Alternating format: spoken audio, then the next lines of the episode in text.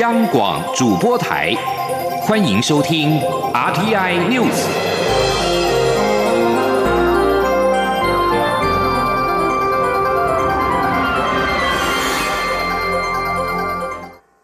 各位好，我是主播王玉伟，欢迎收听这节央广主播台提供给您的 RTI News。今天是二零二零年六月二十七号，新闻首先带您关注。一名自台湾返回日本的日籍女学生被日方宣布为 COVID-19 武汉肺炎的无症状感染者。对此，中央流行疫情指挥中心即刻展开疫调，在昨天宣布有一百二十三位密切接触者检验结果皆为阴性。而为了厘清感染源，二十九号将对这二十一百二十三位民众进行血清抗体检验。前林记者肖兆平的采访报道。在二月底入境台湾，于六月二十号出境返回日本的女学生，在日本机场被验出核酸检测为阳性，属于无症状感染者。中央流行疫情指挥中心获报后，随即启动疫调，并掌握国内一百二十三位密切接触者。指挥中心发言人庄仁祥二十六号表示，这一百二十三位密切接触者的检验结果都呈阴性。不过，庄仁祥也说，这位日籍女学生在日本核酸检测的循环数阀值为三十七点三八，这表示并无法排除个案有弱阳性或伪阳性的可能。所以，为了厘清感染源与周围感染情况，二十九号起会对一百二十三位密切接触者启动血清抗体筛检。他说：“所以，如果针对他是不是不是先前曾经感染这个部分。”那我们会针对呃这一百二十三位的这个呃密切接触者啊，包括可能是他的同学，还有少部分老师的部分。都会在做采血验这个血清抗体，以了解说是不是真的有呃过去有曾经被感染的这个的风险存在了。庄仁祥解释，各国对循环数阀值标准见解不一，但普遍认为高于三十二就是没有传染力。而目前意调方向就是利用血清抗体去验证个案是弱阳性还是伪阳性。他说：“从过去呃两二月底到现在都没有验出任何血清看都没有阳性，然后比较可能大概就是伪阳性啊。那如果有的话，那表示说，如果说他这个人呃的确是呃阳性的话，呃以前曾经感染过的话，那显然他周遭的这一百二十三人一定有人有感染过。”那虽然现在可能是阴性，但是血清看可能留下证据。庄仁祥表示，这名日籍女学生在台活动范围单纯，也不是近期才感染，所以不会公布相关足迹。中央广播电台记者肖兆平采访报道。而教育部表示，目前获准入境的六十二名境外生，有八人是在二十六号入境，都是香港学生。教育部与学校在接机大厅设置轮值的单一柜台，确认学生在入境之后顺利衔接送往防疫旅馆。教育部高教司长朱俊章表示，今天没有境外生会入境，而明天预计会再有四人来台。振兴三倍券从七月一号起将开放官网预购。行政院发言人丁仪明二十六号表示，将做好超商预购测试和银行端的绑定等每一个环节的测试，并且不断进行压力测试。振兴三倍券将在七月十五号上路，官网也在二十号上线。经济部长王美花日前表示，功能会持续增加，七月一号起可透过官网。预约实体三倍券，或是选择绑定信用卡，大幅增加便利性。官网在上线前也不断进行压力测试，一小时一百万人次仍可正常运作。丁一鸣指出，由于七月十五号将开放在各地邮局购买纸本的三倍券，行政院长苏贞昌已经指示邮局，距离纸本券的贩售还有一段时间，邮局应该利用这段期间向客户宣导，多利用邮局发行的 Visa 功能签账卡进行数位绑定，如此将可舒缓邮局贩售三倍券时所涌进的人潮，也可以冲刺业绩。而疫情也冲击到就业市场，使得失业人数增加。劳动部提醒，劳工如果因为公司歇业、解散或亏损、业务紧缩等原因遭到知思遣，就是属于就业保险法所称的非自愿离职。只要符合失业给付申请的请领条件，就可以申请失业给付。前天记者杨文军的采访报道。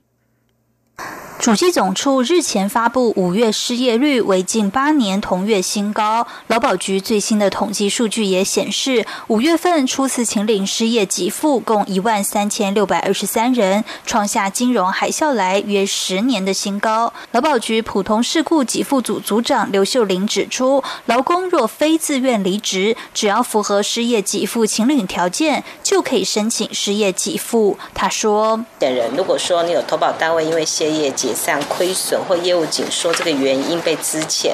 就是你有你有参加旧保，那你就是旧保的非自愿非自愿离职的状况，你就可以你就可以来领取失业给付。刘秀玲指出，只要劳工在退保前三年内参加就业保险年资合计满一年以上，具有工作能力和继续工作意愿，就可以向公立就业服务机构办理求职登记，申请失业给付。如果在十四天内无法推介就业或安排职业训练及完成失业认定，公立就服机构将转送劳保局核发失业给付。劳保局也表示，若具请领失业给付资格，被保险人就可以领到离职退保当月起前六个月平均月投保薪资的六成，最长可以领六个月。如果离职退保时已经满四十五岁或领有身心障碍证明，最长可以领九个月。若劳工在领取失业给付期间有抚养无工作收入的配偶、未成年子女或身心障碍子女，还可以加给失业给付，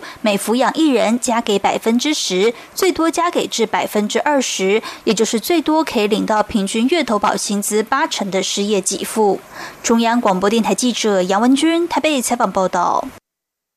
继续关注能源议题。台中火力电厂二号机二十五号下午三点左右进行并联，台中市政府随即二度前往稽查，再度扬言要开罚，并将负责人函送法办。台电公司二十六号再次重申台中市环保局违法处置，并强调中火二号机持续运转，接近满载，但是目前空气品质仍然良好，不能够把空污问题全部怪罪给台中电厂。前天记者杨文军的采访报道。针对台中市环保局再次到台中电厂稽查，并再度扬言开罚，台电公司发言人徐兆华二十六号重申台中市环保局违法处置。徐兆华指出，空污来源多元，成因复杂，需要全盘考量与整治才能奏效。目前中火二号机持续运转，接近满载，但空气品质仍然良好，显示不能把空污问题全部怪罪台中电厂。他说：“六月以来进入夏季，受到季节风向的影响，空品良好。数日前万人争看日环食，就是最好的证明。今天二号机的运转发电，台中市一样空品良好。反倒是冬季，有时候电厂只运转了一半的机组，空污却还是只报连连。中火的二号机运转，夏季的空品一样良好。”台电强调，台中电厂除了满足全民用电，也提供台中市经济发展、工商建设以及市民生活所需的电力。此外，近年来台中市工商建设快速发展，用电需求也逐步攀升，用电量已经从二零一四年的两百五十七亿度增加到二零一九年的三百一十五亿度，五年来增加百分之二十，已超过台中电厂的发电量。中火二号机需要运转。中央广播电台记者杨文君台北采访报道。关注重要的人权活动，史上首次的全球线上同志大游行 Global Pride 二十二月二零二零将在今天。台湾时间下午一点开始进行二十四小时的线上活动。高雄同志大游行是国际组织 Interpride 的成员，也将以台湾高雄的名义参与东七至九时区的演出。预估下午五点会开始台湾的表演。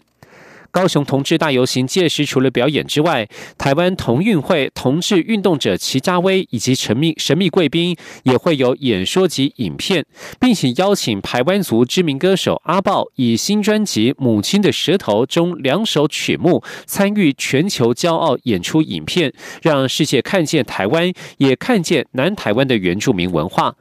而同一时区，除了台湾的表演之外，还有日本、韩国、菲律宾、中国、香港、越南、马来西亚、新加坡、辽国、蒙古、柬埔寨、印尼、缅甸以及泰国等地的表演。过去世界同志游行每年都会在世界不同城市进行大型游行，但是今年受到武汉肺炎 （COVID-19） 的影响，改为线上举行。继续关注国际焦点。美国联邦众议院在二十六号通过承认华盛顿特区法案，这是美国历史上首次国会其中一院通过华府升格法案。法案准许华府成为第五十一州，并且增加两名参议员以及一名具投票权的众议员。众议院在二十六号以两百三十二票赞成、一百八十票反对，通过华府无投票权众院代表。诺顿在去年一月提出的承认华盛顿特区法案，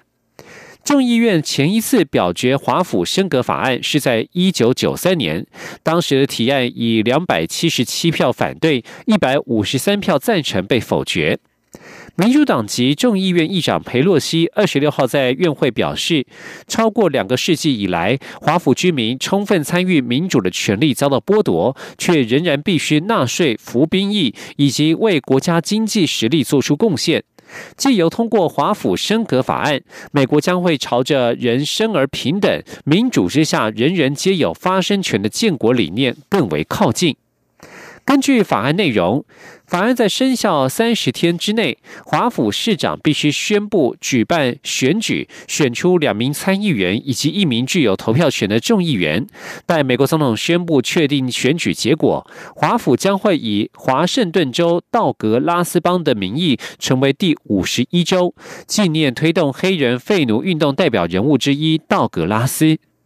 而华府争取升格运动，二十六号虽然在众议院取得历史性的胜利，但是由于参议院日前受到目前是受到共和党的把持，外界普遍认为民主党籍参议员卡博在去年二月所提出的参院版本承认华盛顿特区法案通过的几率微乎其微。继续关注国际疫情动态，武汉肺炎在国际间。亮起了第二波的疫情。美国副总统彭斯二十六号指出，目前有十六个州感染了 COVID-19 病例有增加情况，新增病例集中在某些地区，另外三十四州则呈现稳定状态。彭斯表示，美国政府目前将抗疫的重心放在南部，他呼吁美国民众遵守社交距离规定，将这种流行病的散播降到最低程度。此外，美国 CDC 二十六号通报新增四万五百八十八起 COVID-19 确诊病例，死亡人数增加了两千五百一十六人。而受到对疫情的担忧影响，美国股市二十六号重挫，道琼工业指数中场下跌了七百三十点零五点，收在两万五千零一十五点；标准普尔五百五百指数也下跌了七十四点，纳斯达克指数也下跌了两百五十九点，跌幅都在百分之二以上。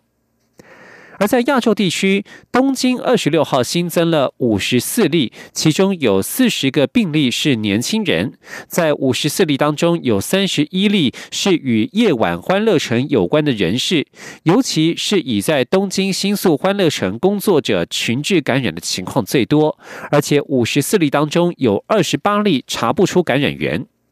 日本二十六号新增一百零五例 COVID-19 确诊病例，单日新增破百起病例是五月九号以来首见。世卫组织警告，若是 COVID-19 疫情爆发第二波感染潮，可能会有数以百万计的人丧命。他还表示，至今这波疫情的发展大致如同世卫官员先前所预测。关注人权议题。中国强推港区国安法，引发美方的不满。美国国务卿蓬佩奥二十六号宣布，针对损害香港自治、人权与基本自由的中国前任与现任官员，美国将施行签证限制措施，其家属也可能受到相关的限制。中国全国人大常委会二十八号到三十号将再度开会，外界预期会讨论港区国安法草案。美国参议院二十五号迅速通过《香港自治法》，要制裁阻碍中国履行中英联合声明与基本法当中对香港义务的人士。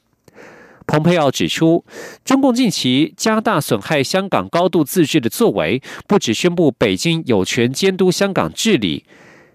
指控至少一位香港立法会成员有不当行为，更单方面将国安法强加在香港身上。此外，北京当局施压当地政府逮捕民运人士，并取消泛民派候选人的参选资格。蓬佩奥虽然没有公布签证限制措施的细节，但是根据去年十一月二十七号上路的《香港人权与民主法》，对于损害香港人权与自治的人士，美方可让其无资格取得签证，入境美国或获得临时入境许可也无法，现有的签证则可能被撤销。这里是中央广播电台。这里是中央广播电台台湾之音。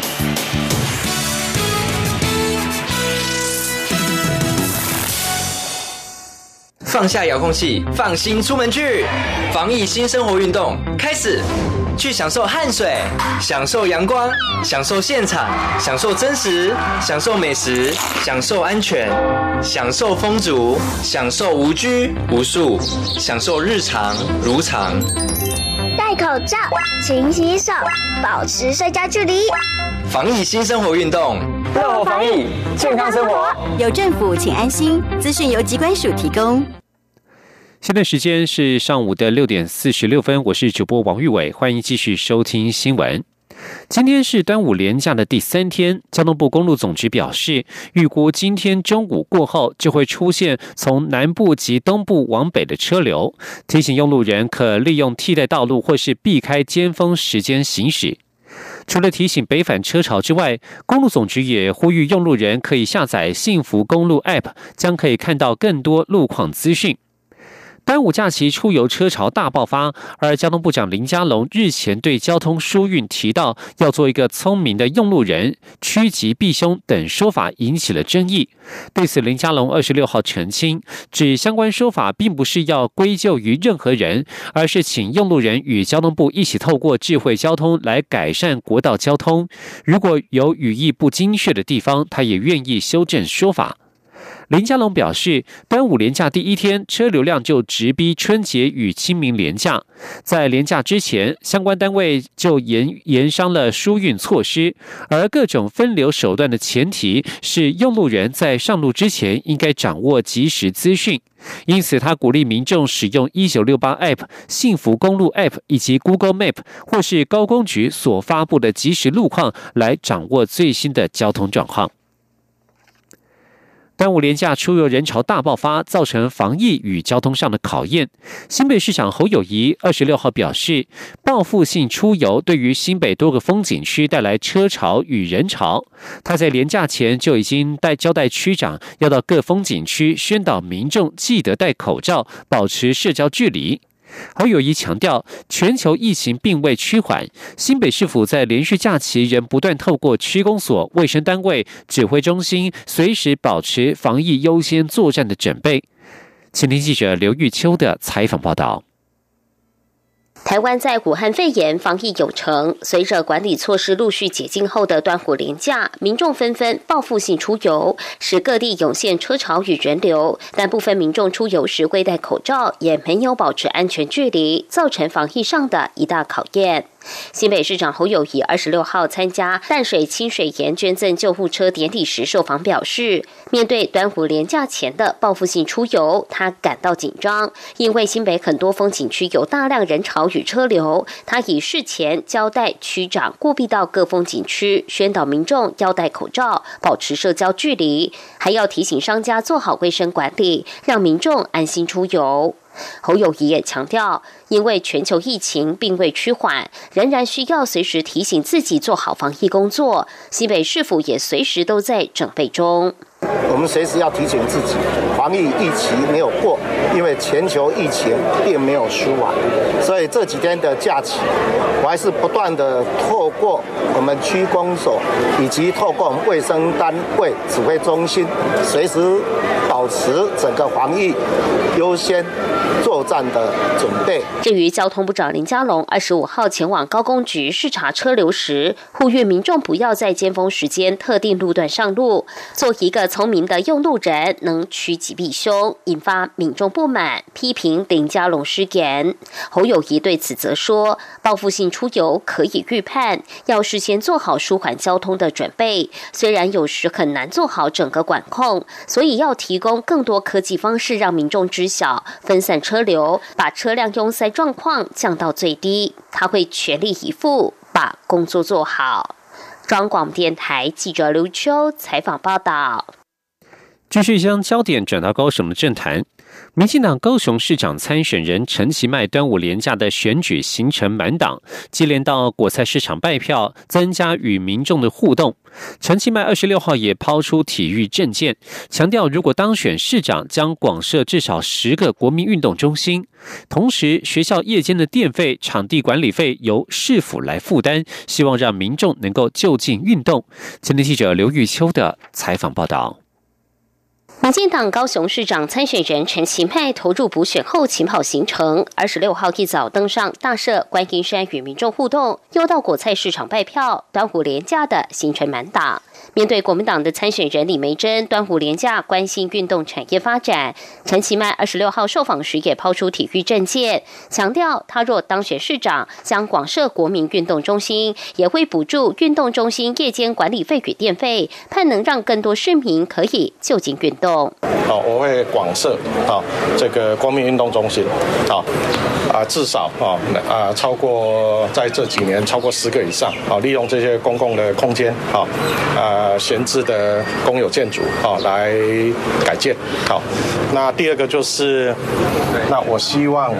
啊，这个啊，这个晚上的电费啊，或者是场地的这个管理费，由市政府来负担。而针对高雄市长补选呈现蓝绿白三卡都战局，外界认为，虽然蓝白合作破局，但在蓝白对抗、互相拉台的声势下，民进党的陈其迈有被边缘化的可能。对此，陈其迈表示，国民党的参选人。李梅珍宣称要把韩团队找回来，无疑是把罢免投票没收。他认为高雄市民期待的是新的开始，他相信自己有魄力、执行力。市民在面对一个新的选择时，要选择一个有魄力、有执行力的市长来解决市政的问题。这场选举是市政新的起点，而不是回到罢韩投票前的原点。至于民众党提名古议政，台北市长柯文哲可能会南下浮选，是否忧心冲击年轻选票？陈其迈说。他长期对于进步的议题，例如反送中等，都有坚持，在社会的改革过程中，也都与改革站在一起。陈其迈强调，高雄目前最大的问题就是青年就业。他若当上市长，会尽力改善南北就业平均的问题，让大厂投资高雄，让青年返乡就业。中广电台记者刘秋采访报道。高雄市长补选开打，国民党高雄市长参选人李梅珍二十六号前往高雄市立国际游泳池，同样是提出相关的体育政见。他表示，高雄自从举举办世大运之后，就没有任何的国际赛事，运动发展经费也没有增加。未来他将会争取运动经费补助，希望二零二五世大运、二零二零。二零三零亚运在高雄能够举办，提升高雄的能见度。前天记者刘玉秋的采访报道。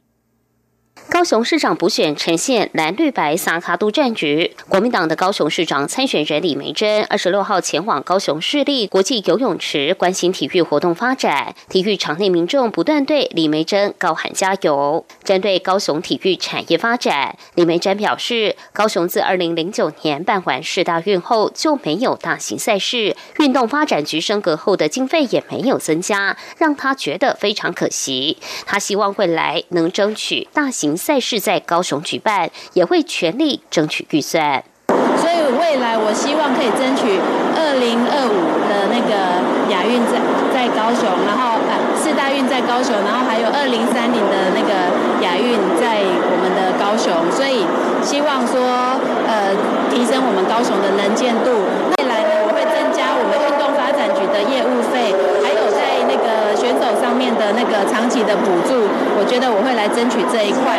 而对于未来会如何争取年轻选票，李梅珍说，她一定要跳脱国民党的同温层，但她自己还算年轻，相信这部分能有突破，也正与党内青年团体研究如何争取更多的年轻选票。对于网络谣传李梅珍是前高雄市长韩国瑜的夫人李嘉芬的亲戚，李梅珍也严正驳斥，强调她不是李嘉芬的亲戚。而面对参加补选被质疑是韩团队的小小韩粉，李梅珍也重申，国民党只要提出候选人，国民党议员支持，这是理所当然的事情。况且他的父亲以前在高农，和韩国瑜以前在北农就是朋友关系，外界这样扣他帽子非常不妥。中广电台记者刘秋采访报道。高雄市长补选，国民党与民众党分别推出现任的市议员参战，遭质疑代职参选。对此，民众党主席台北市长柯文哲二十六号表示，台湾每两年就有一次选举，代职参选会一再的出现。前高雄市长韩国瑜还因此付出惨痛代价。他主张应该要法制化，用法律来明文规定，也认为这个严肃的问题需要被讨论。柯文哲二十六号出席台北夏季结婚购物节记者会受访时表示，台湾每两年就一次选举，一定会遇到议员选立委、立委选县市首长的问题，而代职参选确实也让前高雄市长韩国瑜付出代价。他认为应该透过法律明文规定解决相关的争议。至于高雄市长补选蓝白合作破局之下，外界也关注民众党提名吴益政是否会吸到知识蓝的选选票，民众党是否想要赢过国民党当老二？柯文哲对此表示，选举当然要选第一名，不过要变成第一名之前，当然要先到第二名才能冲到第一。柯文哲强调，选举只剩下五十天左右，民进党的基础雄厚，民众党必须全力以赴。